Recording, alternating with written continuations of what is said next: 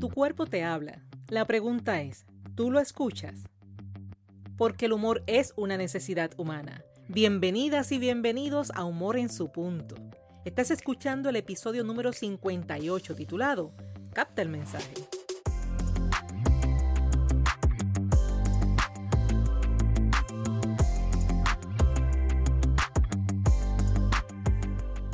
Humor en su punto viene a recordarte que los seres humanos tenemos la capacidad para desarrollar el buen humor.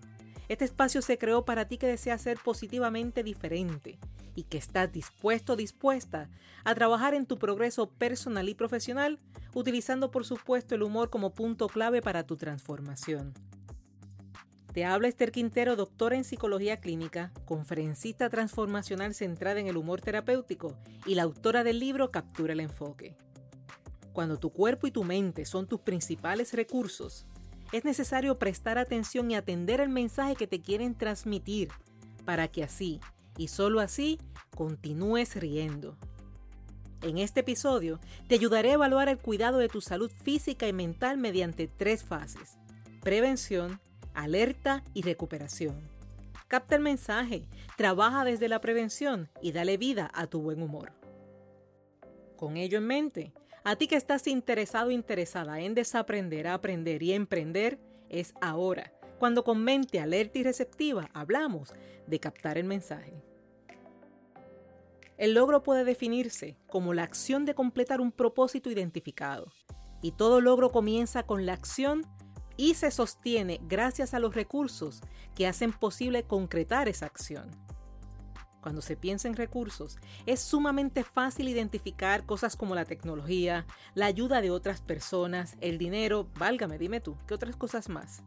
Sin embargo, en pocas ocasiones se consideran dos recursos de extrema importancia cuando se trata de aquello que deseas lograr, y me refiero a tu cuerpo y tu mente.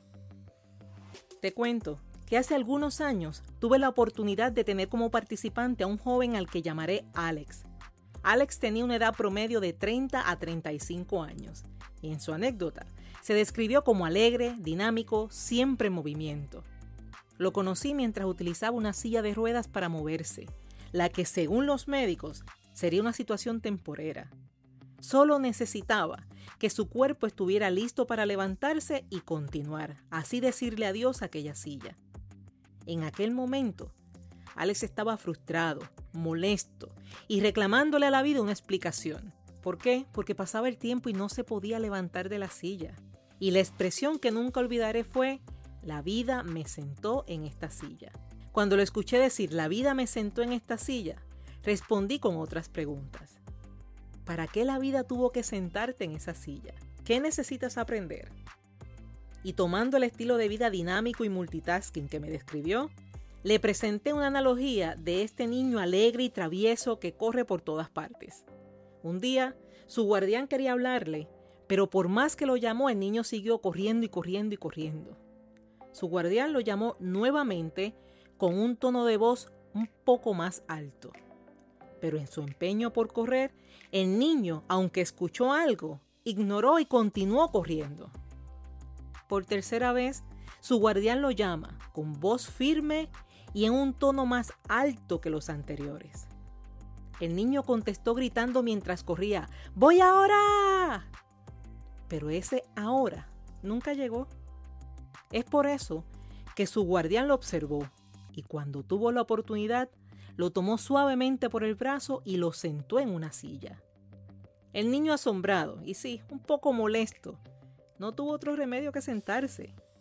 Y fue así como su guardián Mientras el niño estaba sentado, se arrodilló para amarrarle los cordones de sus zapatos y dejarle saber que se acercaba el tiempo de descanso. Al finalizar la analogía, le hice esta observación. Al niño lo sentaron en la silla para velar por su seguridad y bienestar. ¿Y a ti? ¿Para qué la vida tuvo que sentarte en esa silla? ¿Qué necesitas saber, aprender, escuchar, observar, notar? ¿Quieres saber el final? Hago primero una pausa en la historia, pero te aseguro que lo vas a conocer. Mientras esa fue una analogía, en la vida real conozco casos donde, por ejemplo, una joven caminando por una acera tropezó y se dio un leve golpe en la cabeza. No hubo aparente daño, pero aún así en su trabajo por protocolo, la enviaron a una evaluación médica. Y es cierto, el golpe no causó daño alguno, pero la evaluación médica le permitió conocer que tenía una condición de cuidado que ameritaba una rápida intervención y nada tenía que ver con el golpe por el que llegó a la evaluación.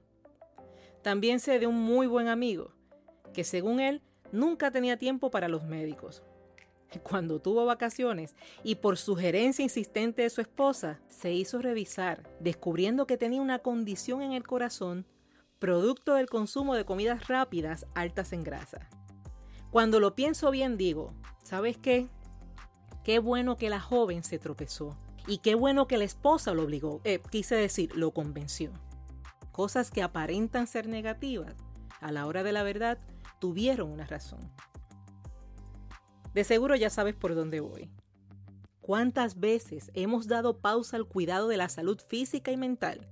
Por alegada falta de tiempo, por atender necesidades de otros, por la pereza de hacer la diligencia y otras tantas y tantas razones más, unas muy reales y válidas y otras mm, convenientemente identificadas. Sin embargo, si estás escuchando este podcast, eres una persona con deseos de progreso, eres una persona con logros por cumplir, con deseos de reír. Eres una persona que desea hacer muchas cosas y hacerlas bien, hacerlas en serio, hacerlas por ti y para ti. Y para lograrlo, sabes que necesitas dedicarle tiempo a tu cuerpo y a tu mente si quieres continuar riendo, si quieres continuar de buen humor, tienes el autocompromiso de cuidar tu cuerpo, cuidar tu mente y sobre todo, por favor, aprender de las experiencias. Para colaborarte en este proceso, te presento tres fases con las que puedes identificar dónde estás ubicado, ubicada y sobre todo cómo moverte hacia la mejor alternativa en busca de tu bienestar. Y comencemos con la primera fase, a la que llamé Estás a tiempo. De seguro has escuchado que es mejor prevenir que tener que remediar, ¿cierto? Pues esta fase se centra en la prevención. Es momento de despertar y enfocar tu mente en la prevención y evitar asumir conductas de riesgo que impactan tu bienestar, sobre todo cuando estas conductas se relacionan con un estilo de vida activo y por eso son aplaudidas y hasta pasadas por alto. Te mencionaré algunas con el fin de que puedas prevenirlas. Y si por alguna razón te identificas con una de ellas, libre de culpas y libre de reclamos, con una nueva conciencia, toma acción.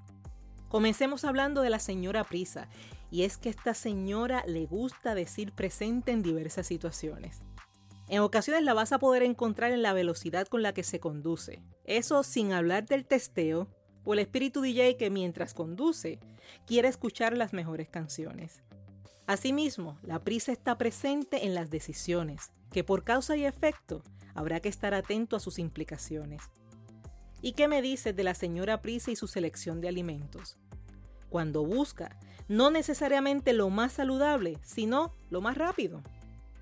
Sé que hay situaciones que ameritan una rápida acción, pero de ahí a que toda tu vida sea de rápida acción, hay una gran diferencia. Esa diferencia atenta contra tu bienestar y cuando tu bienestar se afecta, existe una alta probabilidad de que también se altere tu buen humor. Y un familiar de la señora Prisa es el señor Tiempo. Buscando ganar tiempo, se actúa con prisa.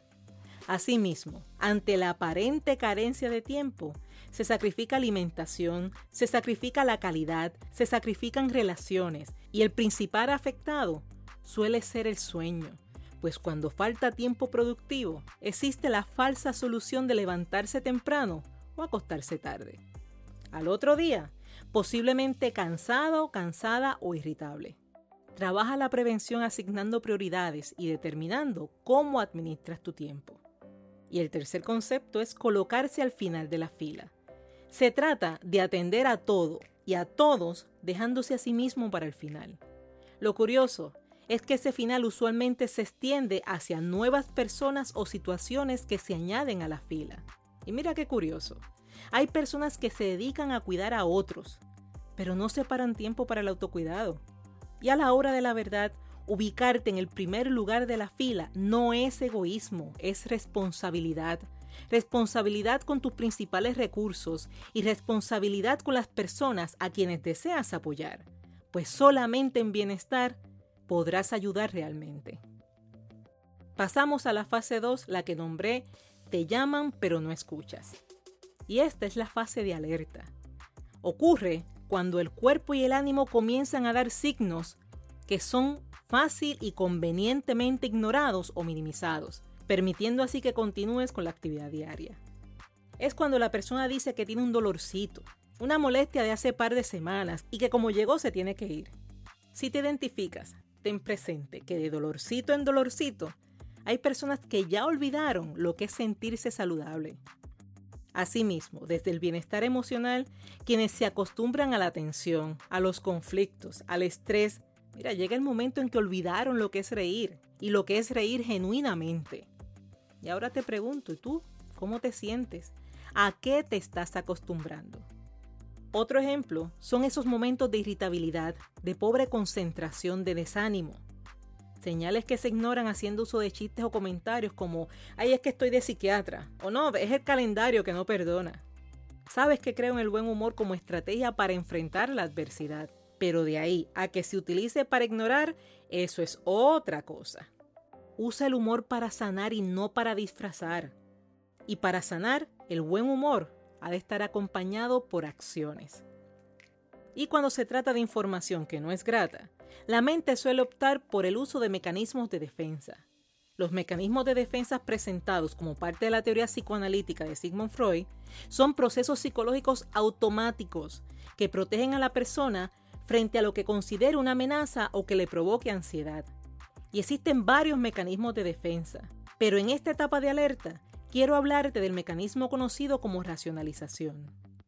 La racionalización consiste en atender las ideas y emociones de manera bien analítica, de forma en que las creencias desarrolladas te permitan disminuir la ansiedad que provoca la idea original.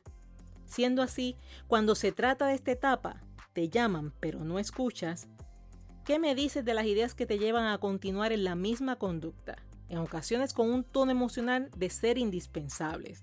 Esas veces, por ejemplo, en las que dices, es que tengo, y el tengo se convierte en la razón para no escuchar.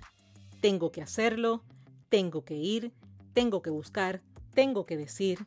Y te pregunto, ¿cuándo ese tengo lo vas a usar a tu favor? A la fase 3 le llamo a las gradas. Esta es la fase del detente y a la misma vez la oportunidad de recuperación. Se trata de cuando por no prevenir en la fase 1 y tras no escuchar los mensajes del cuerpo en la fase 2, surge el malestar físico emocional y sus implicaciones. Puede tratarse de una enfermedad, puede tratarse de una pérdida, así como de un momento de una vida. Son esas veces las que por no hacer una pausa de un día, tu cuerpo te lleva a un estado que requiere pausar una semana o a veces más. Suelo decir que cuando el cuerpo avisa y no pausas por tu cuenta, él toma la decisión y pausa por ti. Cuando eso sucede, puedes optar por dos actitudes, la frustración o la reflexión. Prefiero la reflexión como eso bueno que trae la pausa. Tu mundo se detiene y puedes observar mejor. Digamos que de ser jugador pasas a ser un observador. Y de observador créeme que hay cosas que te darás cuenta y eso hará que al regresar al juego tu estilo sea distinto. Mira que vas a observar entre tantas otras cosas, por ejemplo, quienes se mueven sin ti, quienes dependen negativamente de tus movidas y quienes se mueven por ti mientras tú llegas, quienes se comunican versus quienes continuaron con su propio juego. También tomarás conciencia de tus prioridades y el lugar que ocuparon, dando espacio a una nueva planificación, así como también el arrastre consciente o inconsciente de familia y de personas de interés. Entonces, ¿quieres conocer el final de la historia de Alex? Pues Alex tras preguntarse por qué la vida lo sentó, qué ganó como observador y qué necesitaba aprender, regresó poco tiempo después utilizando no la silla, estaba utilizando un bastón de forma temporera y lo utilizaba con una enorme y genuina sonrisa, contando esa parte de la historia que en esta ocasión me reservo, pero que la puedo resumir como su aprendizaje. Es que aquel joven que no paraba de quejarse, ahora no podía dejar de sonreír. Con mucho respeto comparto contigo la frase de Leonard Joseph. El ser humano pasa la primera mitad de su vida arruinando su salud y la otra mitad intentando restablecerla. No esperes que la vida te siente escuchar. Trabaja desde la prevención. Ten presente que cada acción debe regalarnos vida en lugar de restarla. Lo que haces hoy, ¿te llena o te resta de vida? Siempre hay espacio para la reorganización, así que establece prioridades a la luz de lo que has observado. Pregúntate, ¿qué necesito aprender? E identifica la enseñanza en lugar de permanecer en la negativa repetición. Cuida tu cuerpo, cuida tu mente, pues estos son tus principales recursos, esos que te permiten alcanzar tus metas y fortalecer tu buen humor. Finalizo este episodio repasando contigo que en la fase estás a tiempo, es momento de despertar y enfocar tu mente en la prevención y evitar asumir conductas de riesgo que impacten tu bienestar. Sobre todo cuando se lleva un estilo de vida activo, son aplaudidas y hasta pasadas por alto. Que la fase de alerta ocurre cuando el cuerpo y el ánimo comienzan a dar signos que son fácil y convenientemente ignorados o minimizados, permitiendo continuar la actividad diaria que la fase en las gradas es un llamado a detenerte y recuperarte. Lo bueno de esta pausa, que tu mundo se detiene y puedes observar mejor. Y de observador, hay cosas que te darás cuenta y eso hará que al regresar al juego, tu estilo sea distinto. Este ha sido el episodio número 58 de Humor en su punto. Quiero recordarte que a partir de este próximo martes 24 de agosto se abre la próxima sección de mentorías grupales e individuales basadas en el libro Captura el Enfoque. Te aseguro que esta es una excelente oportunidad para enfocar y moverte hacia la vida que deseas, esa con la que haces clic y te reirás hasta solo. En la descripción de este episodio encontrarás el enlace para solicitar tu orientación libre de costo y determinar si este programa es para ti. Hablando de capturar el enfoque, si aún no tienes tu copia del libro, recuerda que puedes obtenerla con tan solo entrar en Amazon, mientras que en Puerto Rico está disponible en Casa Norberto en Plaza Las Américas, Librería El Candil en Ponce y La Casita en Aguadilla Mall. Si quieres obsequiarlo y que llegue a esa persona con dedicatoria y firma, o si así lo deseas para ti, comunícate que nosotros realizamos el envío. Y es así como hicimos posible otro miércoles de humor en su punto. Si ha sido útil para ti si estás de acuerdo en que aporta contenido de valor, déjamelo saber suscribiéndote en la plataforma de tu preferencia al mismo tiempo que asignas una valoración de 5 estrellas y dejas tu comentario indicando cómo humor en su punto ha sido útil para ti. Y para que vayas preparando tu mente, el próximo miércoles estaremos hablando de confía y reirás. Cuando haces a un lado la duda que te frustra y optas por continuar, descubres los resultados que te llevan a reír. Te habló Esther Quintero quien te dice que el humor es una forma de educar, aprender, vivir y trascender. Gracias por ser, gracias por estar y gracias por darte el permiso de reír.